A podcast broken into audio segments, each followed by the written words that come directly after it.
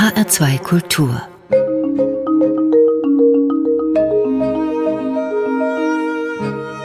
Doppelkopf Heute zu Gast auf HR2 Kultur im Doppelkopf Walter Pehle, Schattenmann. Konkreter, der Schattenmann der schwarzen Reihe. Gastgeber Johannan Scheljem. Jetzt ist die schwarze Reihe allen Historikern, allen Soziologen, allen Zeitgeschichtlern ein Begriff, aber vielleicht manchen denn doch nicht. Die schwarze Reihe im S. Fischer Verlag, die heute über wie viele Bände, das müssen Sie mir sagen, verfügt? Ja, das sind irgendwie 250 mittlerweile, aber ich gebe zu, langsam auch den Überblick verloren zu haben. Die ja auch nicht nur aus Arbeiten über das Dritte Reich besteht, sondern auch aus einer Abteilung Lebensbilder, ja. die das macht, was man früher Oral History nannte, aber doch auf eine andere Form, darauf kommen wir noch, aber sich mit dem Nationalsozialismus auseinandersetzt. Walter Pehle, Sie haben Zeitgeschichte nicht nur in diesem Bereich geschrieben. Begonnen hat die schwarze Reihe. Wann und wie kommt der Rheinländer, der bekennende Rheinländer Walter Pehle nach Sachsenhausen? Die Reihe hat begonnen 1976. Das war nämlich der Zeitpunkt, zu dem ich in den Fischer Verlag eintrat als Lektor. Vorangegangen war eine Kindheit in Düsseldorf. Ich stamme einer Beamten- und Künstlerfamilie, habe Geschichte, Germanistik, Philosophie studiert, das Übliche bin nicht Lehrer geworden, sondern äh, habe nach meiner Promotion bei Wolfgang Mommsen über die nationalsozialistische Machtergreifung im Rheinland dann schließlich die Stelle bei Fischer angenommen für Pädagogik und Psychologie übrigens. Das ist interessant. Walter Pehle, Drei Schritte zurück zu dem Walter Pehle, zu dem kleinen Walter in kurzen Hosen. Denn sie gehören einer Generation an, die man auch als Kriegskinder kennt, auch in der Literatur kennt. Paul Maar gehört dazu. Es gibt eine ganze Reihe kreativer Schriftsteller, die mit zerbrochenen Helden arbeitet. Also das Sams und viele Gestalten im Kinderbuch sind Helden, deren Ideale verrutscht sind. Was sie erlebt haben, war ja eine freiere Kindheit als die ganzen 68er. Sie haben in völlig unsicheren ja. Gefilden Großartig. ihre ersten Abenteuer gehabt. Ja, das war, da verbinde ich nur gute Gefühle.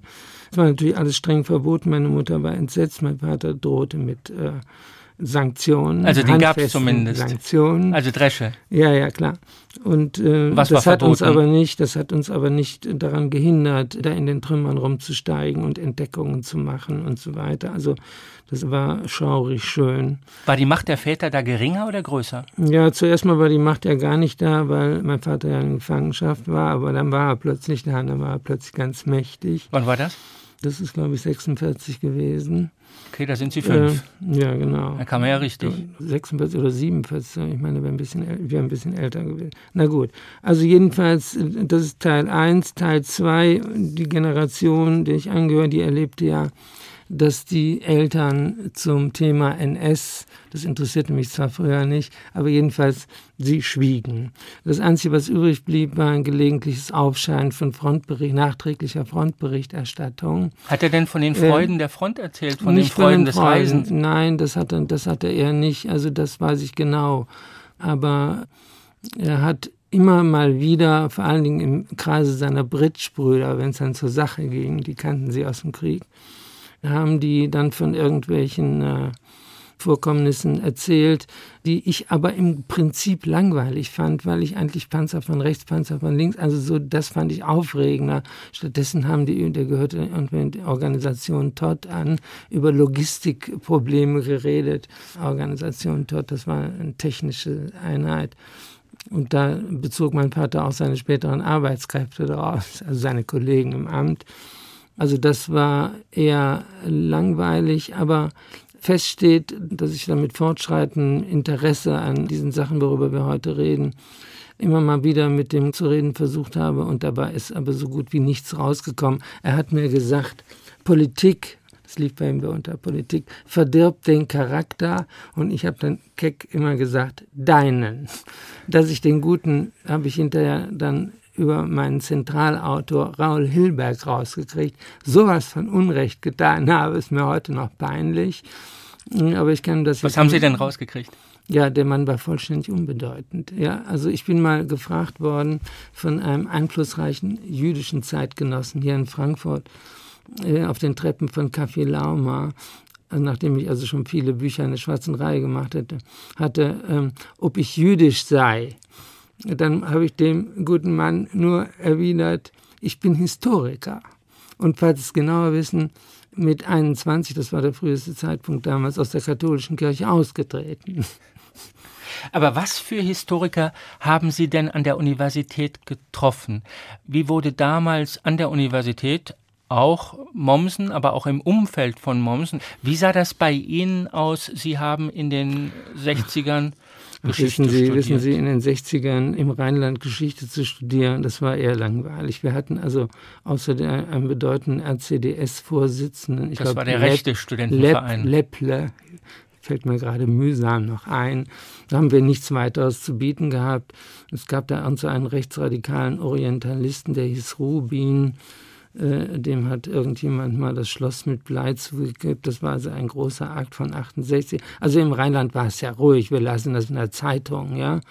Dass ich mal nach Frankfurt ins Nest, in eines der Nester von 68 kommen würde, habe ich mir natürlich damals nicht vorgestellt. Es war, was das angeht, stinklangweilig. Also Wolfgang Mommsen, der ja nun aus dieser bekannten, berühmten Familie stammt, der hatte natürlich im Umkreis eine ganze Reihe von hochinteressanten Leuten, die jeder kennt. Also natürlich sein Zwillingsbruder Hans Mommsen, mit dem ich mich sehr bald duzte. Dann Hans-Ulrich Wähler und ich weiß, ich langweile Sie jetzt, wenn ich die alle aufzähle. Also da gab es natürlich das, was ich später, als ich zu den Historikertagen dann als Profi fuhr, so das linksliberale Lobekartell immer genannt habe. Ja, die lobten sich, das war eine kleine Gruppe. Die lobten sich gegenseitig in den Feuilletons. Ja, irgendwie, das waren, die waren ganz intelligent und pfiffig und machten natürlich genau das Gleiche, was die konservative Fraktion, die viel größer war im Übrigen, ja. Allerdings nicht so wortmächtig. Die waren so ein bisschen, naja, ich will mir jetzt nicht aus der Rolle fallen. Also jedenfalls, die tauchten dann alle ähm, so alle sechs Wochen mal im Seminar bei uns auf, vor allen Dingen da im Oberseminar, Doktorandenseminar. Äh, und das war immer sehr anregend und spannend. Ja, die waren sich übrigens überhaupt nicht einig. Ich habe da gelernt, wie man diskutiert. Ja, also, dass ich jetzt zum Beispiel nicht so viel reden soll.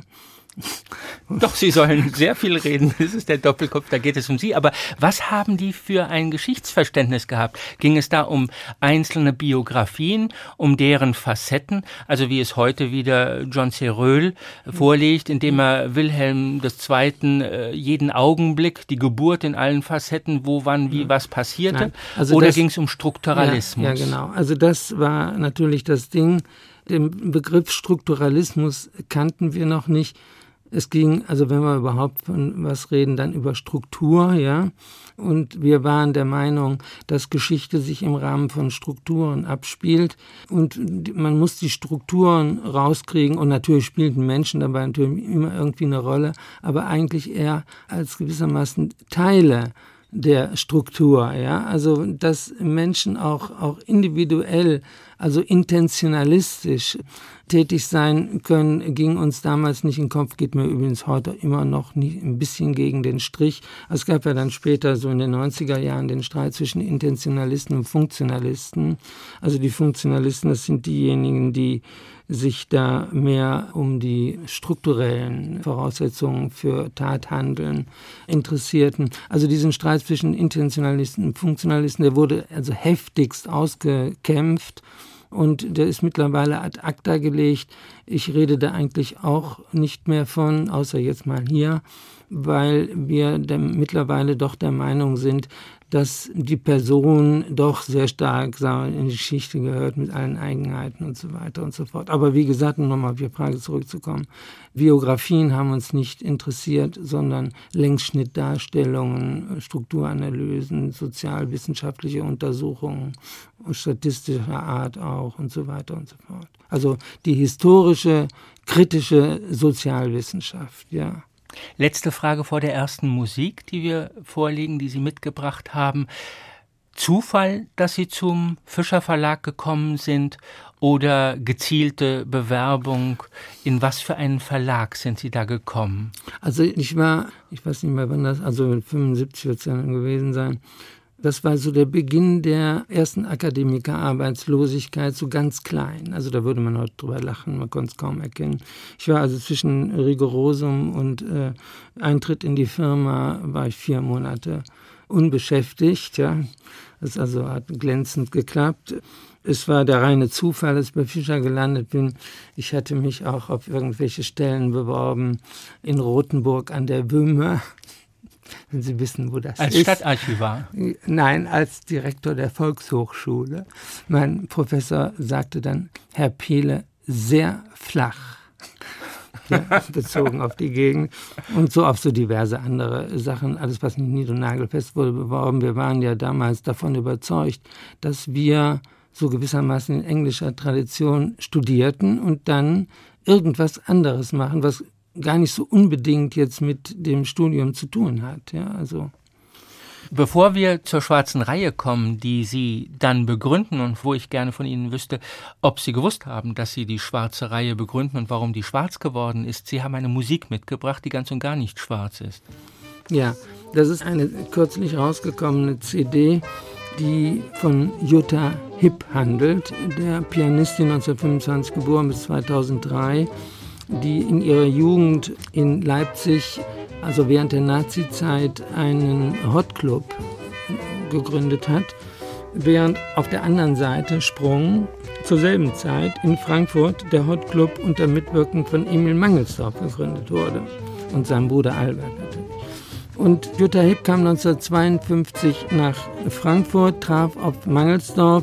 Und die haben zusammen mit einem Quartett, Joki Freund, Tenorsaxophon, Hans Kresse, Bass und Karl Sanner, Drums, haben sie live auf dem ersten, ich glaube es war das erste deutsche Jazzfestival in Frankfurt am 6.6.54 ein wunderschönes Stück gespielt, das heißt Mon Petit und das ist rausgekommen, und das ist noch irgendwie eine Koinzidenz, auf Empfehlung von Leonard Feather, der damals ein berühmter amerikanischer Jazzkritiker war, auf der 1939 gegründeten Label Blue Note, das kennt heute jeder, was gegründet wurde von Alfred Leon und Frank Wolf, beide aus Berlin, Emigranten, ja, unter dem Titel New Faces, New Sounds in Germany ein wunderschönes Stück, was ich sehr liebe. Jutta Hipp, I Never Knew, Aufnahme 1954.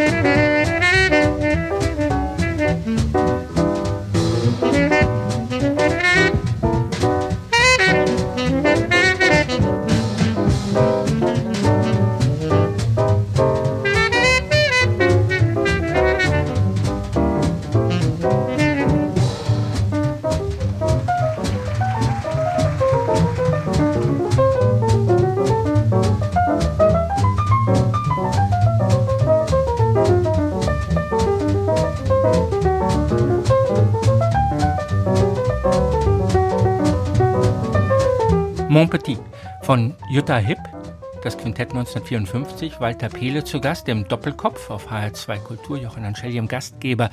Was aber bleibt, das werden wir zum Schluss fragen, den Schattenmann der schwarzen Reihe, den Verleger der 250 Arbeiten zum Dritten Reich. Haben Sie gewusst, dass es eine Reihe wird? Das erste Buch ist eine keine originäre Veröffentlichung von Ihnen gewesen, vom Fischer Verlag, sondern der Gefängnispsychologe Gilbert hat, der Gefängnispsychologe des Nürnberger Prozesses, hat 62 seine Erinnerung, seine Auseinandersetzung mit dem Kriegsverbrechertribunal in Nürnberg vorgelegt, 62 also, und dann haben Sie es 77 wieder vorgelegt. Warum? Was war die Intention? In was für einem Umfeld haben Sie angefangen? Ja, ich hatte vorhin erwähnt, dass ich für Pädagogik und Psychologie angestellt worden bin. Das war ich dann auch eine Weile, nämlich keine zwölf Monate. Das hat diverse Gründe gehabt. Der Hauptgrund war, dass ich mit Pädagogik nicht zurechtkam, als Fach sowieso nicht. Und dann habe ich das abgegeben. Und stattdessen das ging damals noch, einfach angefangen, ein historisches Programm zu machen. Natürlich nicht nur NS-Sachen, sondern auch andere Geschichten. Und das Thema NS interessierte mich natürlich, weil ich da am meisten von verstand. Und deswegen habe ich mal bei uns in der Backlist geguckt, also das sind die, die Titel, die, wo wir noch die Rechte haben, aber die nicht mehr lieferbar sind.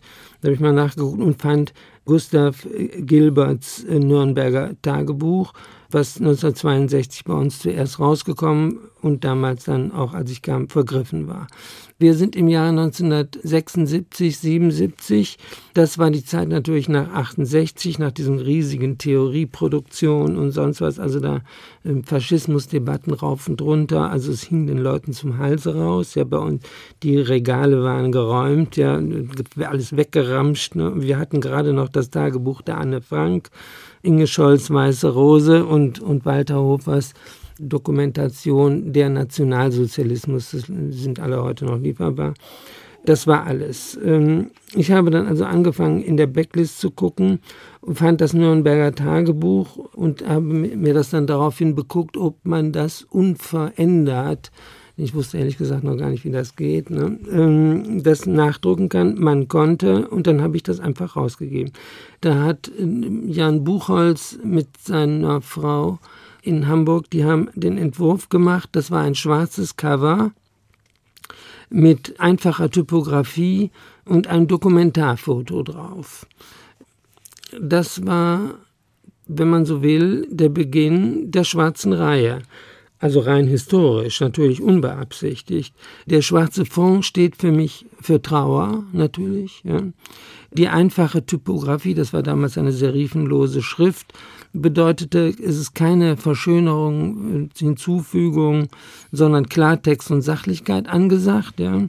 Und das Dokumentarfoto soll bedeuten, dass das Buch Dokumenten und Quellen gesättigt ist. Ja, also das war gewissermaßen schon im Umschlag das Programm.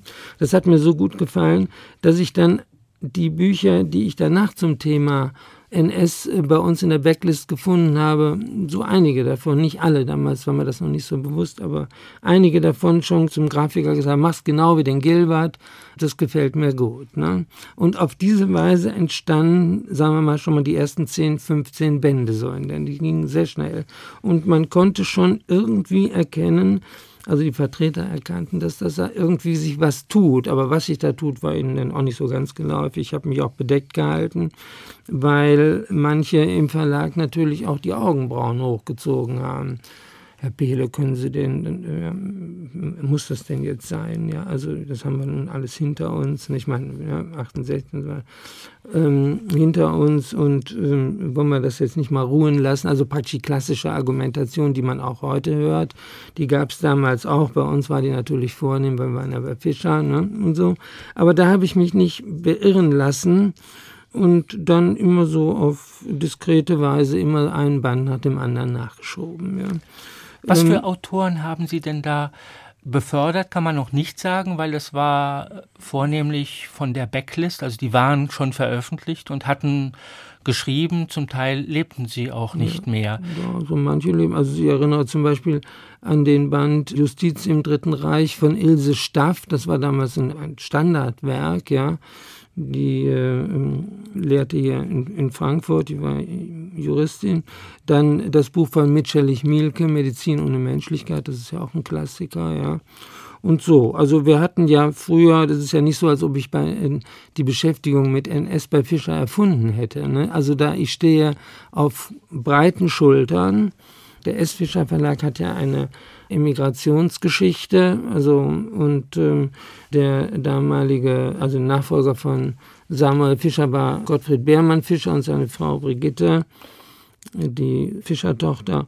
Die hatten sich natürlich schon im äh, im Exil überlegt, was passieren sollte eigentlich im nachhitlerianischen Deutschland, ja, und haben dann da schon mit manchen Leuten Kontakt aufgenommen, haben sehr weit geblickt, ne, also und äh, das war aber jetzt mittlerweile alles nicht mehr lieferbar, ja, aber ich konnte mich gewissermaßen ich habe vorhin gesagt, breite Schultern, auf breite Schultern stellen, also die Psychologen sagen Matrix, ja, die, also die Fischer-Matrix ist die Verfolgungsgeschichte, unter anderem die Verfolgungsgeschichte.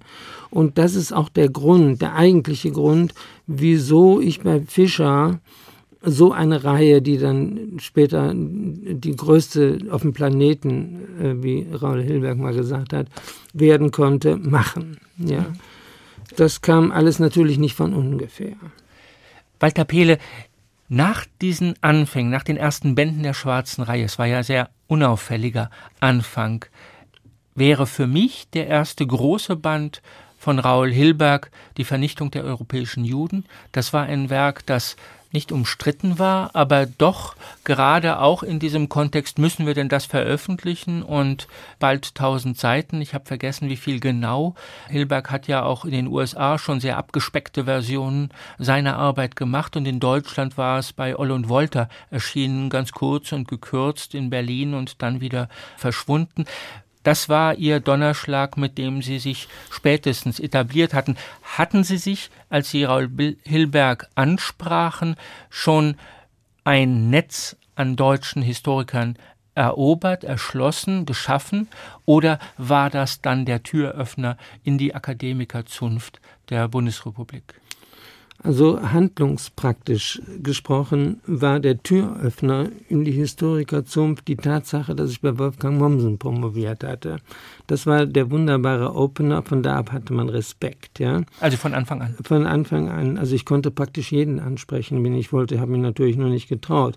Ganz besonders nicht getraut habe ich mich bei meinem wirklich damaligen Gott, in Anführungszeichen, Hilberg, also den ich sehr bewundert hatte, und als Student musste ich mich auch schon durch seinen englischen 1400 Seiten Opus durchfräsen. Das habe ich natürlich nicht ganz gemacht, sondern immer nur punktuell, wie das immer so ist.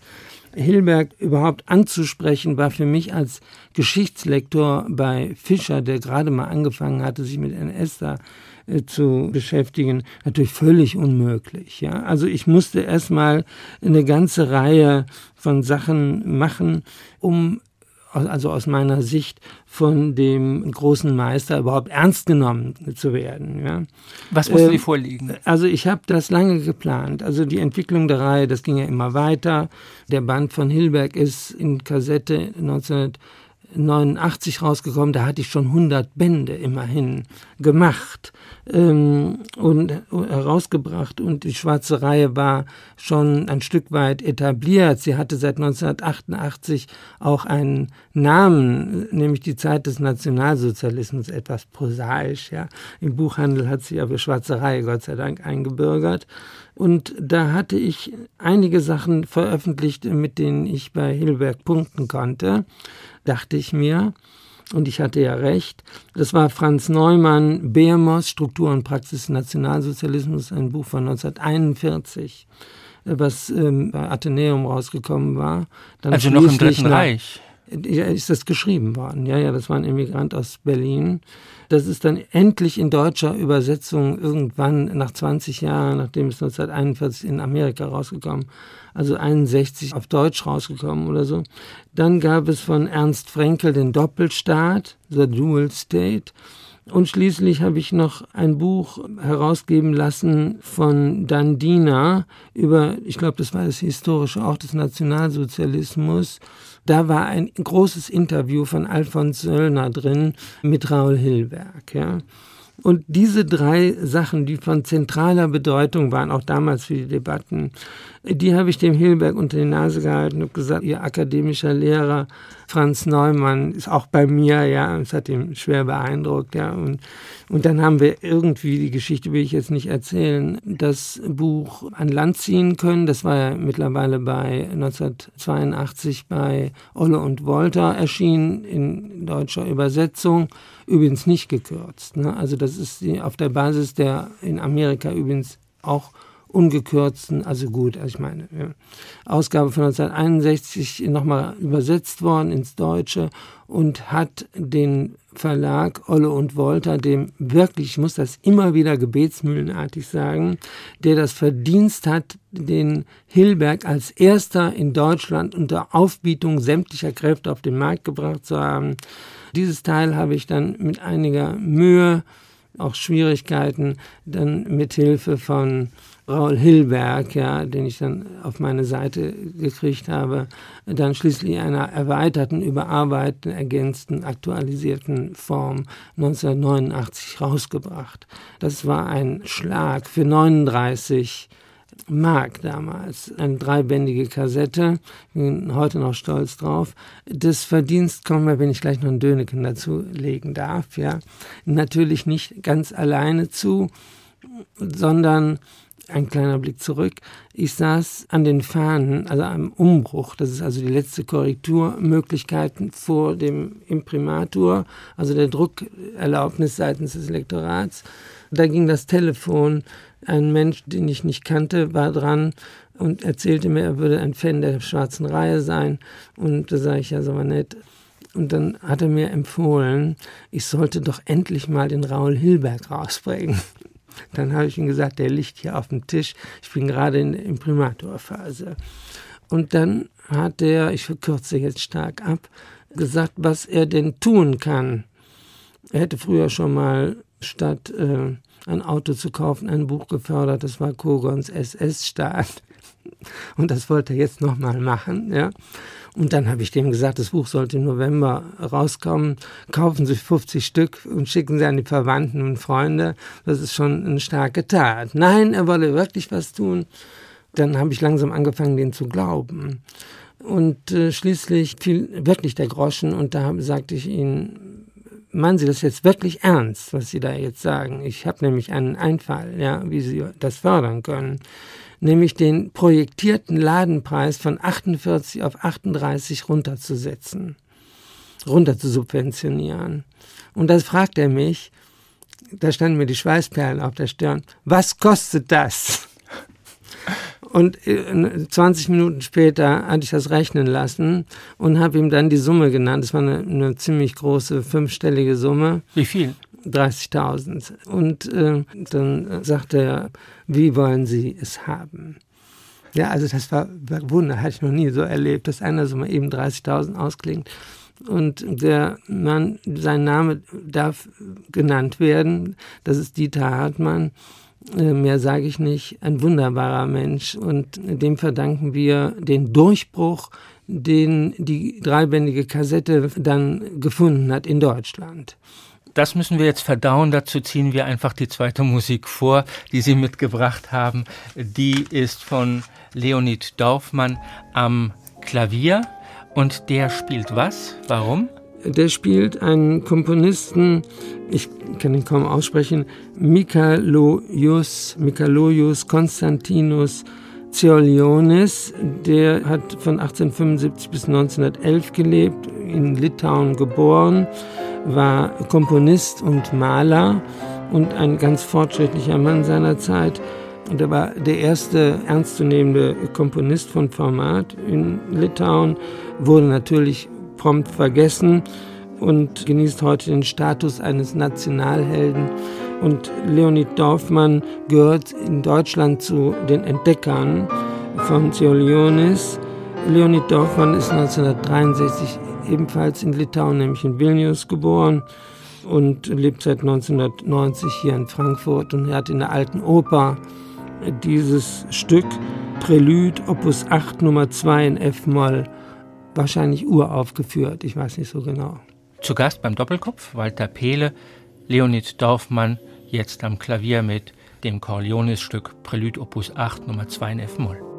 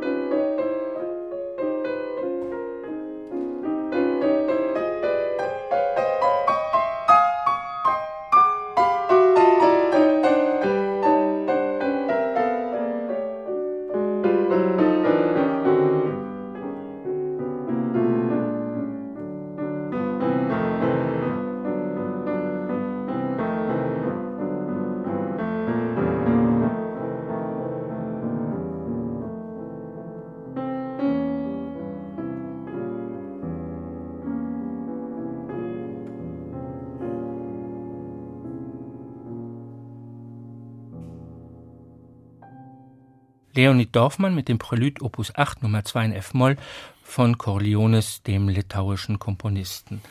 Zu Gast im Studio Walter Pehle, Gastgeber Johannan Scheljem. Wir sprachen über Raul Hilberg und wie Sie versucht haben, ihn zu bezirzen, um das mal weniger verlegerisch zu sagen. Erklären Sie mir die Wirkungsweise, denn auch für die, die Hilbergs die Vernichtung der europäischen Juden nicht gelesen haben. Raul Hilberg hat mir mal gesagt, ich habe mein Herz in einem Wandschrank verschlossen. Das heißt, diese Literatur ist eine knochentrockene, eine emotionslose, eine sachliche. Es ist keine Literatur, die einem Energie gibt. Also man kann eigentlich permanent heulen, toben, schreien, das Buch aus dem Fenster schmeißen, was auch immer. Also man liebt es nicht. Man hat nicht mal wie bei Anne Frank das Gefühl, oh, sie wird überleben, sie wird überleben, sie schafft es doch, die kriegen sie nicht. Sondern es ist ein harter Fakt faktisch orientierter und auch faktisch ausgerichteter Bericht, der nichts zu tun hat mit irgendeinem positiven und emphatisch aufgeladenen Bericht über das Dritte Reich. Und das in einer Zeit, in der die Studentenbewegung rum ist, in der die Frage nach dem Schlussstrich implizit gestellt wird. Was war das für ein Ankommen? Wie ist dieses Buch aufgenommen worden in der Historikerzunft bei den Studenten, für die es ja wohl auch gedacht war, für die Nachgeborenen?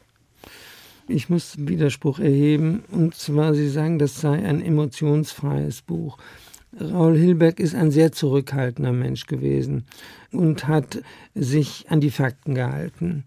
Er hat gewissermaßen in die unendliche Vielfalt und Vielfältigkeit seiner Faktenkenntnis, seiner Emotionen versteckt, wenn man so will. Ja? Wenn man den Text liest, ist man ausgesprochen herausgefordert und übrigens auch, ich finde, also ich für meinen Teil emotional bewegt, weil man es gar nicht fassen kann, was da alles passiert. Und er macht das auf amerikanische Weise. Kein Adjektiv, ja, es gibt auch den Witz, wenn Sie zum jungen Redakteurseleven, wenn Sie eine, ein Adjektiv verwenden, rufen Sie Chefredaktion vorher an. Ja.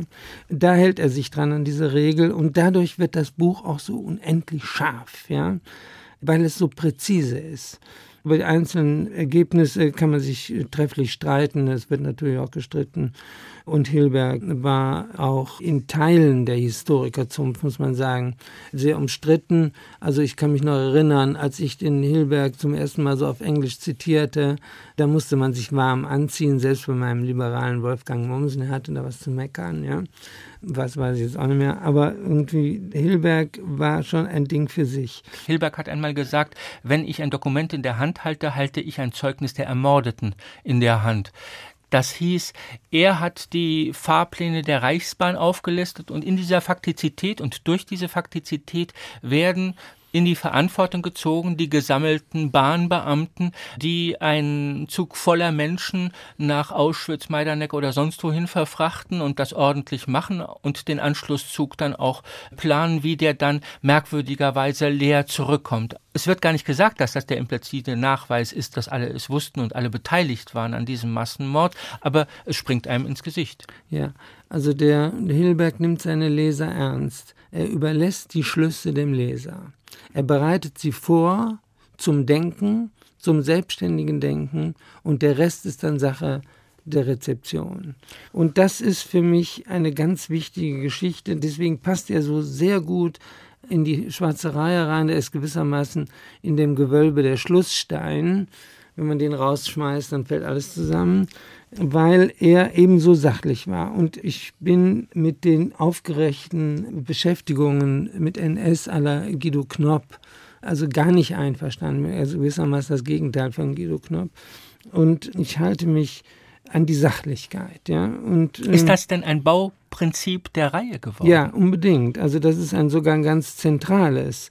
Ich will Informationen liefern, ja, ich will aber nicht nur die Wissenschaft informieren, sondern wissenschaftliche Erkenntnisse einem breiten Publikum anbieten. Und da kommt es auf Präzision an. Übrigens muss man auch äh, schreiben können. Nicht jeder Historiker schreibt gut. Darunter leidet manchmal die Reihe natürlich auch, wenn man sich die Autoren nicht backen kann. Aber wenn ich ein breites Publikum erreichen will, dann muss ich bestimmte Regeln befolgen. Eine der Regeln ist zum Beispiel, dass das Buch nicht zu dick sein darf. Ich habe mal irgendwann mit einem zwinkernden Auge in der historischen Zeitschrift, in der berühmten HZ 2006, habe ich begründet, wieso das Idealbuch einen Umfang von 256 Seiten haben muss. Ähm, leider hat es keiner gemerkt. Das sind die Druckfahnen. Die, die, gucken, es wird einfach schlecht gelesen. Also jedenfalls, das ist für mich ganz wichtig, diese Regalbieger, ja, 1500 Seiten, ja, also das ist meine Sache nicht. Das muss sicher auch so gemacht werden. Ich will das alles gar nicht verächtlich machen, sondern ganz im Gegenteil, Grundlagenforschung ist eben auch so. Ne? Aber ich mache ja auch keine Grundlagenforschung. Ich will also gewissermaßen als Scharnier zwischen Wissenschaft und Öffentlichkeit stehen, übrigens in einer guten Tradition von Samuel Fischer, der hat das auch so gemacht, und dann inhaltlich die Erinnerung bewahren. Nicht die Bewahrung der Erinnerung, das ist ein ganz wichtiger Punkt von mir. Manche bezeichnen mich, also als ich 65 wurde, titelte eine, eine Tageszeitung eine ganze Seite mit der Volkspädagoge. Da wollten die mich mit ärgern, aber ich bin gerne Volkspädagoge. Wieso eigentlich nicht? Ne?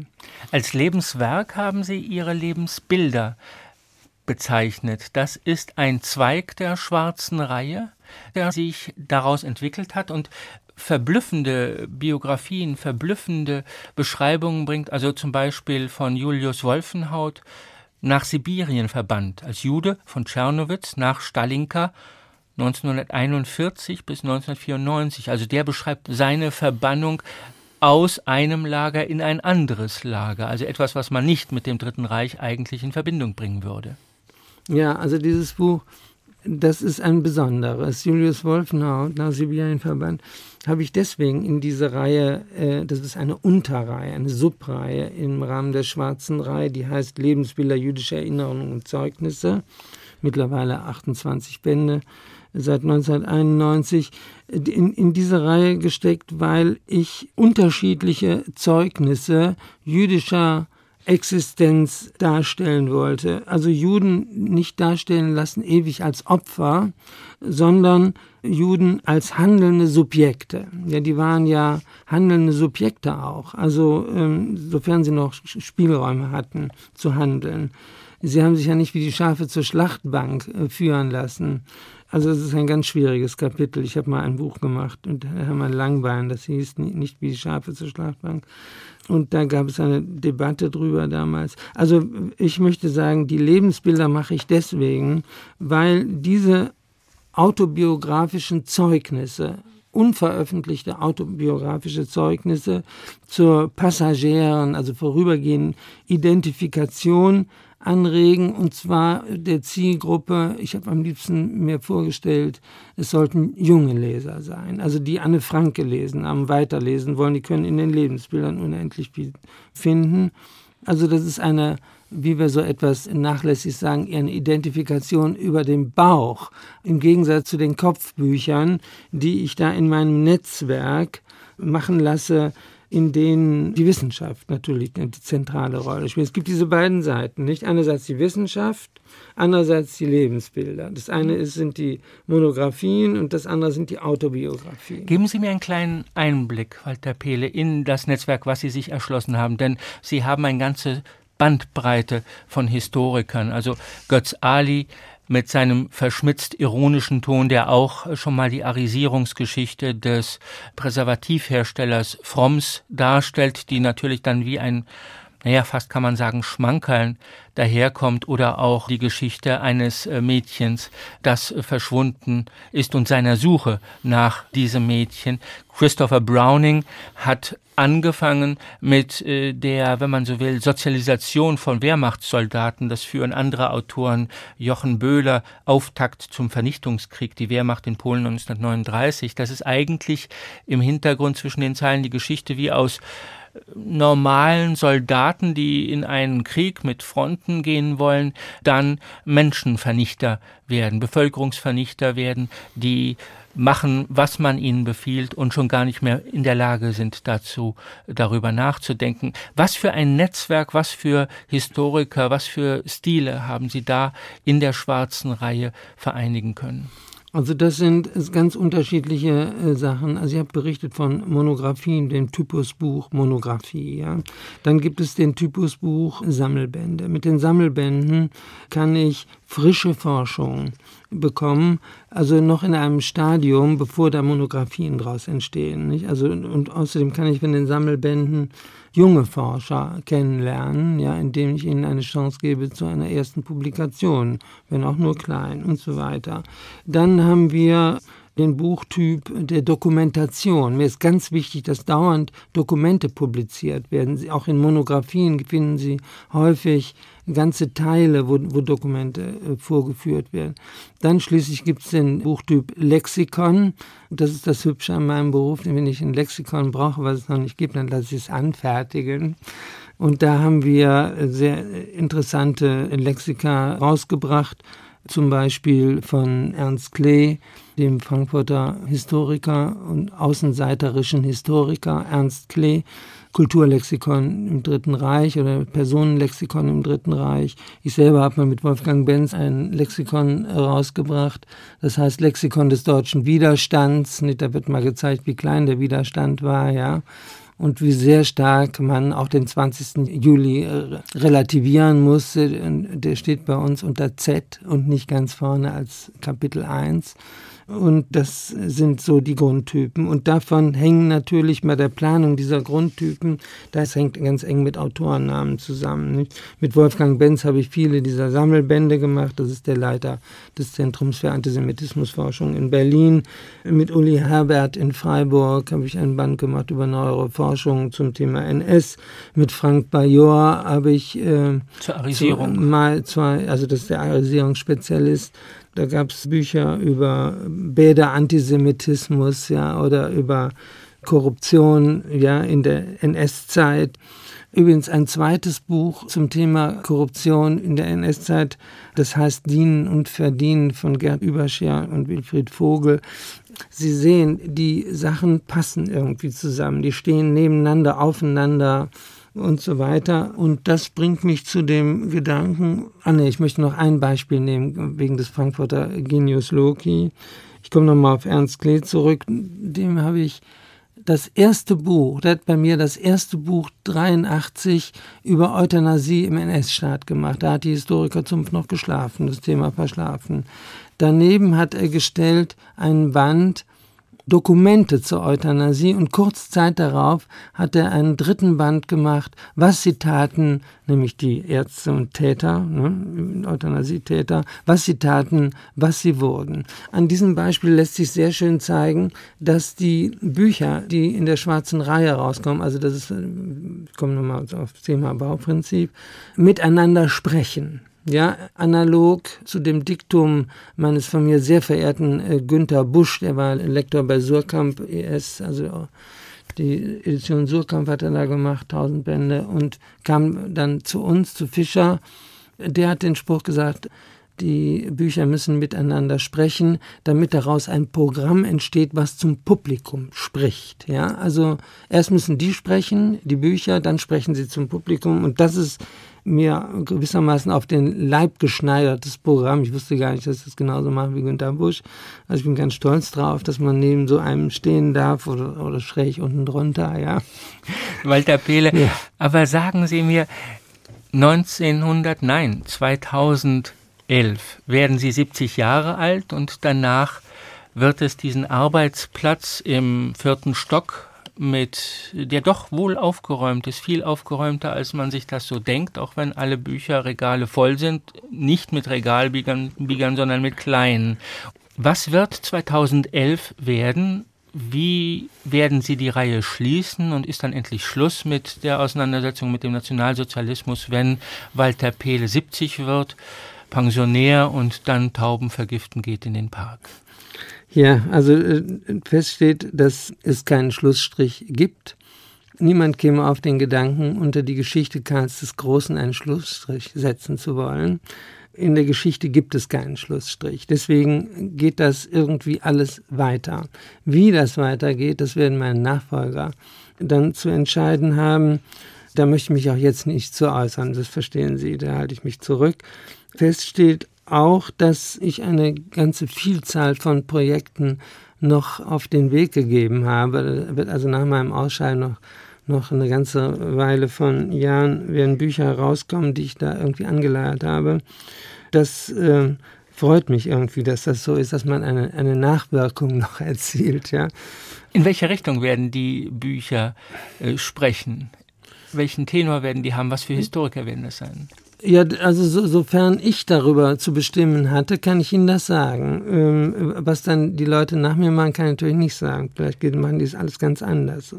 Also es wird zum Beispiel jetzt ähm, bald herauskommen von Ludolf Herbst ein Buch, das heißt Hitlers Charisma, die Erfindung eines deutschen Messias das gibt einen richtigen Hype. Ich freue mich jetzt schon drauf. Da wird nämlich Hitlers Charisma auseinandergenommen.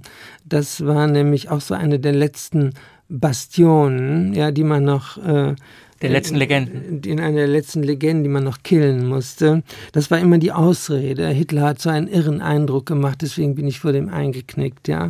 Da wird es einiges geben.